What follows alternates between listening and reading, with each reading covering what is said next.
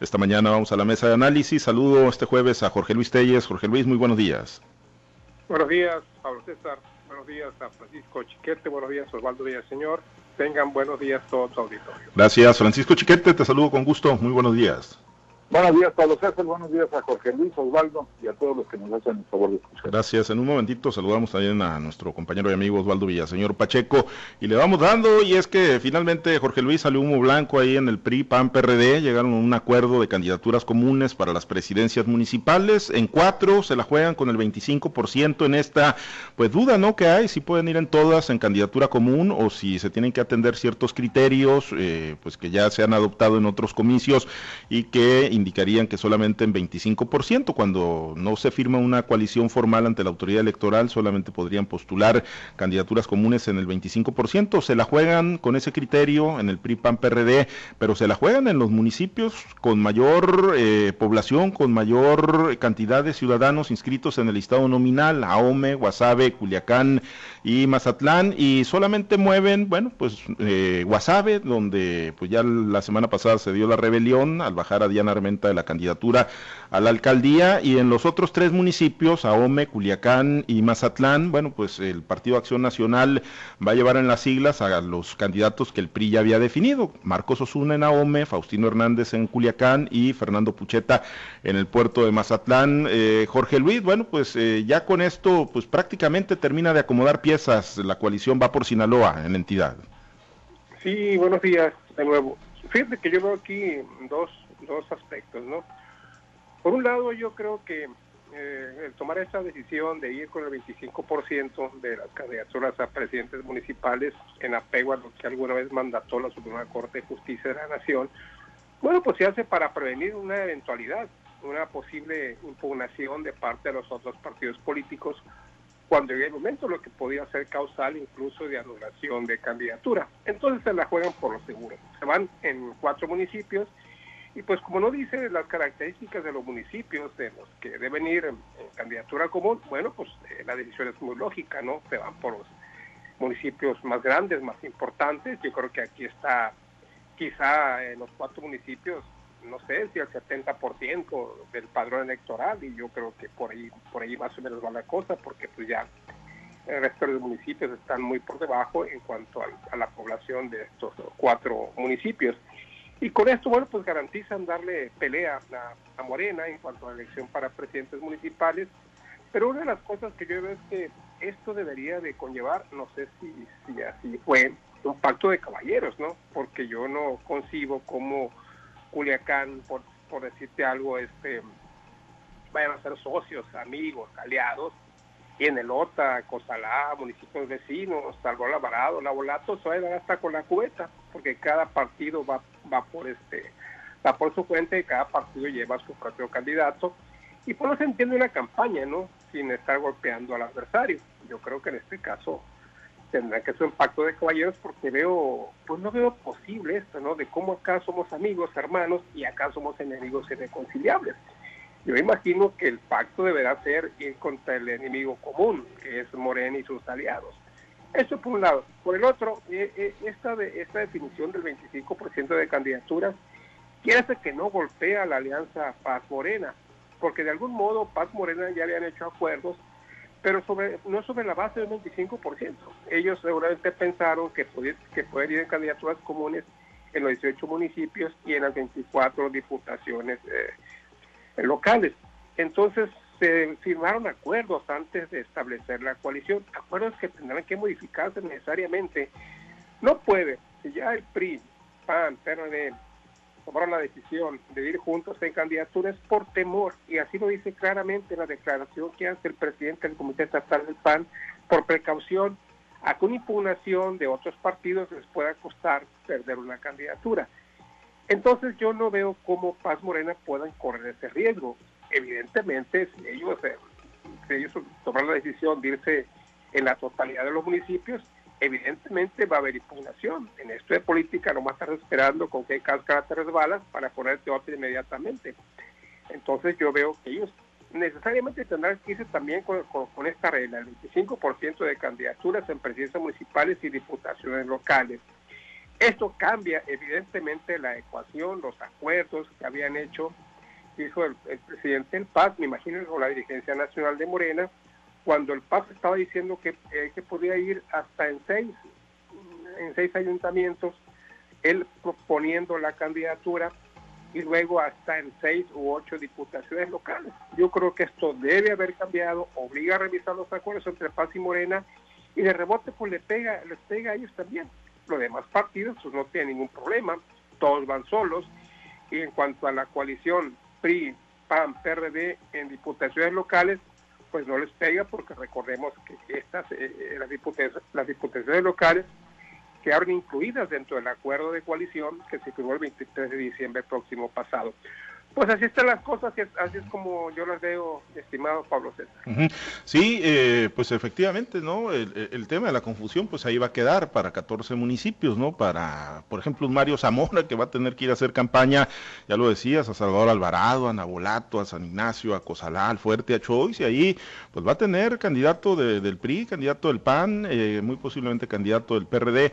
Pero bueno, eh, se logran acuerdos, chiquete, en los cuatro municipios principales del estado de Sinaloa Sinaloa y ahí eh, pues hay algunos municipios que han tenido vocación panista, han tenido gobiernos y han tenido un panismo fuerte, en algunos más, en algunos menos, en unos más vigentes que en otros, eh, el caso de Ahome y el caso de Mazatlán, Chiquete, y te imaginas ese panismo pues teniendo que ir a votar eh, a sabiendas de que el candidato por la presidencia municipal es un priista, el caso de Pucheta, Mazatlán, el caso de Marcos Osuna o el de Faustino Hernández en Culiacán, aunque la realidad en, en Culiacán no, no se ha escuchado eh, mucha rebelión, tampoco la percibí, yo no sé, tú tendrás un mejor termómetro allá en Mazatlán, donde mayor movimiento y mayor empuje se estaba dando para quedarse con la posición fue Naome con, con Ariel Aguilar, pero bueno, pues los panistas en esos tres municipios, chiquete, tendrán que votar por candidatos priistas. Pues sí, esa es la duda, por lo menos es mi duda. En el caso de Mazatlán, la elección antepasada, fue Fernando, entre Fernando Puceta y Salvador Reynosa del PAN. Y fue una elección muy reñida que se llevó hasta los últimos instantes, hasta el recuento general de votos, y, bueno, enconó mucho las posiciones entre unos y otros. Entonces ahora resulta que toda aquella gente que estuvo enardecida por la derrota de escaso margen, pues va a tener que votar por quien les ganó. Claro, hay el aliciente de que enfrente está un partido que trató mal a todo el mundo. El, alcalde Guillermo Benítez de Morena no dejó una, una parte sana de la sociedad donde pudieran refugiarse. Entonces eso favorece la convivencia entre los dos partidos que fueron tan antagónicos. El problema aquí es que en el reparto de diputaciones comunes es así pues ahí hubo una especie de agandalle. Ahí el dirigente local del PAN apareció en el distrito 21, cuando había aspirantes con muchas más posibilidades de, obtener un buen resultado electoral. Es el caso de Salvador Reynosa, que es actualmente director de vivienda, con permiso, con licencia o con renuncia. Y este el caso de, el, restaurantero Roberto Zuna Valdés, quien pues tienen de veras mucha gente, mucha presencia, y fueron desplazados para poner al dirigente local. En el otro distrito, el distrito 20, pues va un apellido que tiene nombre como franquicia aquí en la ciudad, en el municipio, que es el apellido Rice, la señora Diana Rice, pudiera ser un buen papel, pero además no tenía competencia fuerte en lo que se refiere a mujeres participantes, así que la cosa de género le pega una buena ayudada. Vamos a ver qué resulta de este experimento, si los que eran tan enemigos antes se, deciden a votar a favor de sus rivales de otros tiempos, y, si la gente entiende que hay, como dicen los promotores de la alianza, un bien superior por el Estado y por el país en derrotar y detener a Moreno. Osvaldo, te saludo con gusto, buenos días. Eh, pues eh, eh, se quedó en firme, bueno, quedaron ya los acuerdos políticos. En el caso de Ahome, donde había una mayor rebelión panista, pues maneja que Ariel Aguilar iría a una diputación local, le dan al PAN la posición de Guasave con Chuy López Rodríguez, después de haber cursado, por cierto, proceso interno en Morena como precandidato a la presidencia municipal. ¿Alcanza para despresurizar pues lo que en algunas zonas sí se alcanzó a percibir como rebelión panista y, acomodadas así las piezas como ya parece que se perfilan, mañana empiezan incluso los registros ante la autoridad electoral, eh, ¿se fortalece o se debilita el proyecto de, Mario Zamora Gastelum, eh, Osvaldo? Buenos días, eh, buenos días, Chiquete, buenos días, Jorge Luis. Mira, yo creo que hay unos puntos que poco a poco la sociedad va a ir entendiéndolos cada vez más conforme transcurran las campañas si lo entiende o el lado que lo entienda, lógicamente va a llevar un handicap a favor en este proceso electoral. ¿Y por qué decimos que es un punto? A ver, desde mucho tiempo atrás venimos diciendo nosotros que esta va a ser una campaña completamente polarizada entre dos fuerzas, porque lo que está en juego no es qué partido gana eh, la gubernatura, qué partido gana la, la Cámara, la mayoría de la Cámara de Federal, o qué partido gana la mayoría de la Cámara de Diputados local o qué partido gana la presidencia municipal. Tampoco se trata al 100% de qué personaje es el que gana. No hay esos liderazgos actualmente en ninguna parte, ni en candidatos para gobernador, ni en candidatos a alcaldes, diputados federales o diputados locales, que sean capaces de mover a las masas, que digas, oye, mira, este candidato está arrastrando masas y representa el cambio. No, no para nada. Lo que va a estar en juego en este proceso electoral es qué proyecto de nación quiere la sociedad que se tenga en este país.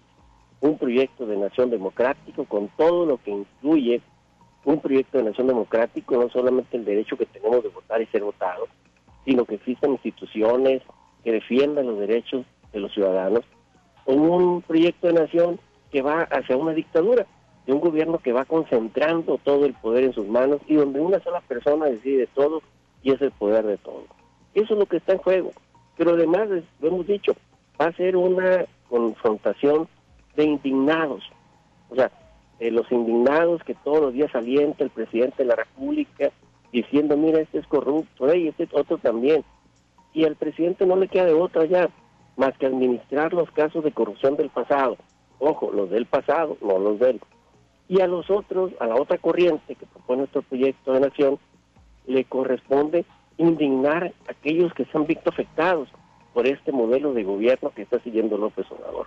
Entonces, eso es lo que verdaderamente va a estar en juego, más allá de siglas de partidos, más allá de los, de los nombres de los personajes, pero eso sí, ojo, no quiere decir que no importen los nombres, no quiere decir que no importe la fortaleza pero no va a ser el determinante, no va a ser el factor determinante el día de hoy.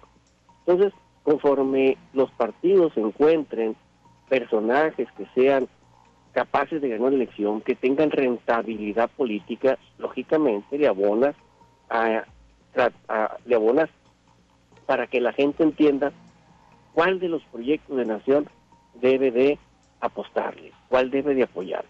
Y lo hemos dicho, se trata de ver los resultados de gobierno, el gobierno del Estado y el gobierno federal. ¿Quién le ha respondido a la gente? Se trata de ver la fortaleza de los partidos, que ahí entran los candidatos, y medir sus estructuras. Y se trata de ver cuánto le aporta cada uno de los candidatos. Si esas cuentas, si esas matemáticas se siguen dando y la gente entiende la necesidad de votar por un régimen democrático, seguramente la posibilidad de triunfo de la Alianza va por Sinaloa va a crecer. Pero si la gente mayoritariamente se queda pensando que el régimen pasado era lo peor y sigue apoyando la 4T, bueno, pues seguramente las posibilidades de la 4T van a aumentar. Pero eso va a depender ya de la gente. Más allá de los caloneos que estamos viendo ahorita en los partidos políticos, pero de luego el que se logre un acuerdo de unidad y que se logren acuerdos entre las tres fuerzas que componen la Alianza por México, seguramente va a ayudar a que este proyecto tenga más viabilidad. Como seguramente los acuerdos que alcancen en Morena y, el, y en el Paz, ahora que se tenga que renegociar, también va a ser determinante para ver si aumentan o se reducen las posibilidades. Pero eso lo vamos a saber hasta que tengamos, ahora sí, todo el tablero completo y lleno con los nombres de los candidatos. Alcanza Jorge Luis, eh, pues ya el tiempo, ¿no? Que les queda, eh, arrancan las campañas el 4 de abril, vendrá la elección el 6 de junio para que se configure ese, ese escenario, digo, la polarización ahí está, si se percibe, ¿no? Pero para que, pues, priistas, panistas, perredistas sepan venderse como un proyecto salvador de lo que, pues, a juicio de muchos no está caminando bien en el país, o el otro bloque, el del partido sinaloense y Morena, pues, para defender el modelo de nación y el modelo de gobierno que ha implementado el presidente López Obrador ¿Lo, lo, ves así como una gran eh, disputa en la arena electoral de esas dos grandes fuerzas, de esas dos grandes visiones? Pues yo lo veo difícil, ¿no? Que se logren los propósitos al 100%, no de aquí al 4 de abril que empiezan las campañas, sino de aquí al día de las elecciones. Veo difícil que el proyecto se consolida al 100%, pero pues sí hay gente muy consciente tanto dentro del PRI como del PAN y del PRD, que es un partido prácticamente en extinción aquí en, Sinaloa, que está consciente de que no hay otro modo de frenar, de frenar el, avance de Morena y de frenar este proyecto de nación que impulsa López Obrador y al que se refiere Osvaldo. Y este es muy difícil, ¿por qué? Porque, pues como decía Chiquete ahorita, ¿no? O sea, ¿cómo ir a votar por quien en la elección pasada te, te, te demigró, te vituperió, te, te criticó, cuestionó. Entonces, ¿cómo ir a votar por ese partido cuando fuiste enemigo acérrimo? Y estoy hablando aquí de PRI PAN, por ejemplo, que al menos aquí en Culiacán han sido enemigos, pero súper acérrimos, enconados de un tiempo para acá. Estoy hablando de 1983 a la fecha, cuando se han dado elecciones muy cuestionadas, con una credibilidad muy en entredicho de, que, de, quienes han ganado. Y pues lo mismo pasó en Mazatlán. Lo que pasa es que Mazatlán pues se ha ganado más veces el PAN que el PRI. Aquí únicamente en solo una, una ocasión se ha dado la victoria de, del PAN sobre el PRI. Pero esto una o dos o tres veces no importa. siempre, siempre ha habido una una rivalidad, una diferencia grande entre lo que es un PRI y lo que es un panista, y no únicamente dentro de los tiempos políticos, sino sino durante todo todos los tiempos en general. O sea, aquí en Culiacán un priista y un panista se encuentran y lo primero que se echan en cara es que tú eres priista y, tú eres panista. Las diferencias son grandes, entonces yo veo difícil, pero pues sí se puede, ¿no? Yo creo que sí se puede lograr si los candidatos son capaces de convencer a la gente que lo que más se requiere en este momento es frenar el avance de Morena, en aras no de frenar por frenar, sino de buscar un equilibrio político más acorde no a la realidad de México, sino a la, realidad del mundo. O sea, es difícil pensar cómo, cómo está gobernando López Obrador bajo estos criterios de aquí mando yo y que el Estado soy yo y de que el único rey soy yo. No le queda a la gente, esto le abona más a la alianza, a la, a la coalición va por Sinaloa. Te digo, falta tiempo todavía, ojalá y les alcance, vamos a ver si les alcance, pero lo mismo está pasando en otra coalición. Mm, todavía hay mucha gente de, Morena que no se ha pronunciado en cuanto a la alianza que ha firmado con el PAS. Y esa gente, insisto, ¿cuándo se va a pronunciar? Cuando salgan los nombres de los candidatos a presidentes municipales y estados locales, cuando los morristas serán desplazados por un fascista, es cuando van a protestar y es cuando se va a armar la verdadera revolución a frente de esta alianza. Ahorita están muy tranquilos. ¿Por qué? Porque no se han dado a conocer los candidatos pero deja ver en cuanto se empiecen a dar a conocer para ver la que se va a armar en esta alianza, que el PRI, PRI, PAN, PRD, por lo pronto parece ser que ya superaron este primer obstáculo. Sí, efectivamente, ¿no? Y aunque Cuen ya ha perfilado algunas de las posiciones que supuestamente le, corresponderían, ocho candidaturas a diputados locales y le corresponderían seis candidaturas a presidentes municipales en este acuerdo político con Morena, pues coincido ahí con Jorge Luis, ¿no? Tendrá, tendremos que ver la reacción de precandidatos formalmente registrados en Morena que tienen aspiraciones en esas eh, demarcaciones, en esos municipios y en esos distritos que se le estarían concediendo al partido sinaloense para que el maestro Cuen, bueno, postule ¿no? Eh, candidatos a los puestos de elección popular, sí se ve un parto todavía muy, muy complicado, eh, que, el que se tiene que dar con Morena y sus candidaturas y, que tendría que darse pues ya de aquí al día 15, ¿no? Que son las fechas que marca la convocatoria, pero la realidad es que también, bueno, en el otro frente, como lo decía Chiquete, se ve complicado que, bueno, pues panistas vayan a votar por priistas o priistas por panistas, sobre todo donde ha habido grandes agravios. Yo recuerdo el caso de Guasave, por ejemplo, del 2015, a propósito de que hoy vuelven a ser protagonistas Diana Armenta y Chuy López Rodríguez. Ellos se enfrentaron por la Diputación Federal en el 2015, Chuy López como candidato del PAN, que resultó ganador, y Diana Armenta como candidata del PRI. Fue una campaña muy dura, muy ríspida entre ambos. Entonces, ahora que bajan a Diana Armenta para darle la candidatura común, pues es complicadísimo, por no decir imposible, que eh, los seguidores de Diana Armenta pues tengan algún ánimo para ir a votar por Chuy López Rodríguez. Pero bueno, dirán eh, Chiquete y lo decía Osvaldo, pues esto ha de ser como pues en los partidos de fútbol o en el juego del fútbol, ¿no? Eh, pues cuando van a la selección nacional, pues ahí caben los de la Chivas, los del América, los del Cruz Azul, absolutamente todos. Los del América no. Ay, pale, ¿cómo no? Si son los que ganan los campeonatos. Yo veo pues con esa dificultad de, de, de, bajar y aterrizar esto a las bases. No es que no tengan razón teórica, no es que no haya motivos importantes para renunciar a las identidades, pero no, no, no están las cosas de la cultura política tan avanzadas en el país como para decir es un hecho. Ni hay liderazgos tan arrastrantes, arrastradores que le generen a la, a la, la certeza de que, de que la gente va a votar porque es fulano de tal. Entonces, pues ahora va a depender de muchas circunstancias. Por un lado, habrá que ver si de veras el presidente logra levantar la economía de aquí a junio. Hay que ver si la gente le cae el 20 de que la economía no está bien, por más que le digan y, y les den las, las becas y los eh, apoyos y las pensiones. Habrá que ver si la gente eh, reacciona con la vacunación que están que están queriendo impulsar para para que se generalice ahora en abril y mayo a ver si la gente llega agradecida. Entonces son muchos elementos los que van a, estar en juego de aquí al 6 de junio. Pero bueno habrá que ver efectivamente cuáles van a ser los resultados de los procesos internos de Morena. Ya vimos anoche por cierto un trascendido muy fuerte en el sentido de que contra todos los pronósticos eh, Félix Salgado Macedonio volvió a ganar la y es un hecho, según las versiones que todavía corrieron anoche, que va a ser el candidato. Entonces, pues habrá que ver eso cómo pinta y cómo pesa sobre el ánimo de las mexicanas, no solo de las guerrerenses. Y yo no tengo duda que gane Macedonio en Guerrero. El problema es cómo pinta sobre la gente que está protestando por un agravio de ese tamaño, sobre todo ahora que ya se aparece como una burla esta prolongación del proceso para sacar a, Salgado sin que hubiera sido bandera del 8 de marzo, aunque pues ya vimos que tampoco eso se dio.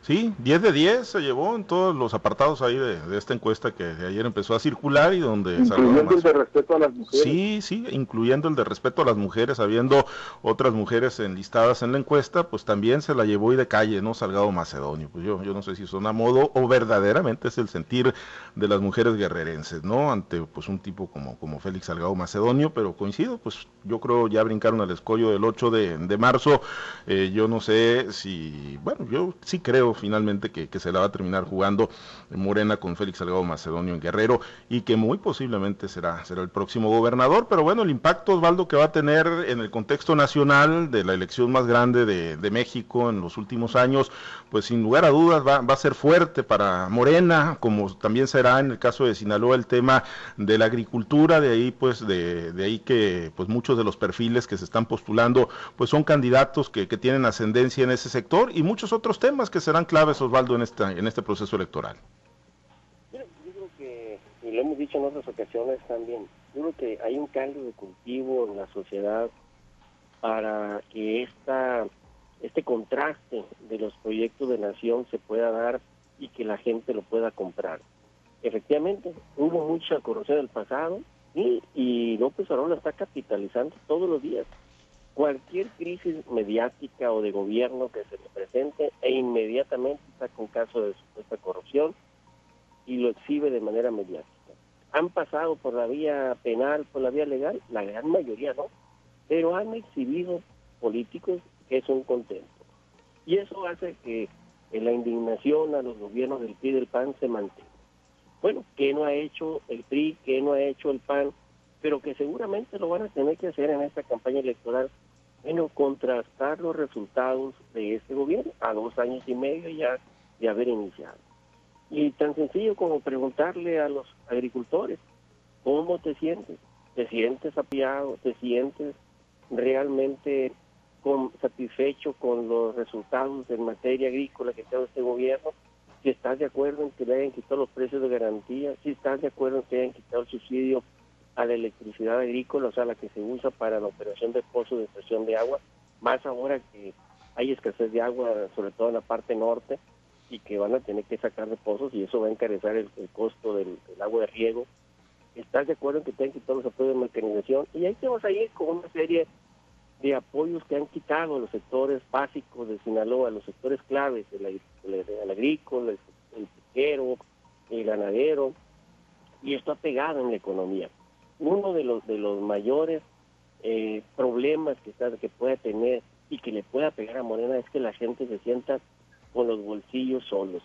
Y fíjense, pareciera un dato que no tenga importancia, pero es cuestión de checarlo. Y ayer la Secretaría de Salud daba a conocer que han ido en aumento los muertos por infartos.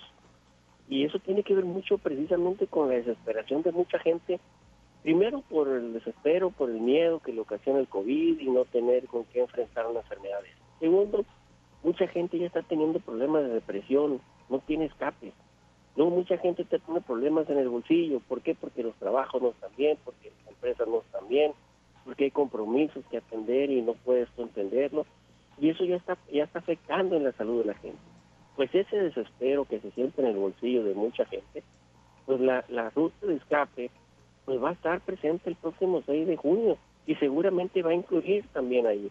Por eso insisto, esa parte de los estados de ánimos con el cual llegue la gente el 6 de junio va a ser muy importante y depende de aquel o de aquella coalición que logre mantener ese estado de ánimo a favor, que es de lo que depende en gran parte también el resultado electoral sea a favor también. El que lo tenga en contra, seguramente va a tener también un resultado en contra. Muy bien, pues pendientes, por lo pronto ahí van avanzando en el acomodo de piezas, de fichas, los eh, partidos políticos. Vienen partos muy dolorosos que parecieran candidaturas menores, pero son muchas veces los partos más dolorosos, las planillas de candidatos a regidores y síndicos procuradores. Por lo pronto nos despedimos, Osvaldo. Excelente jueves.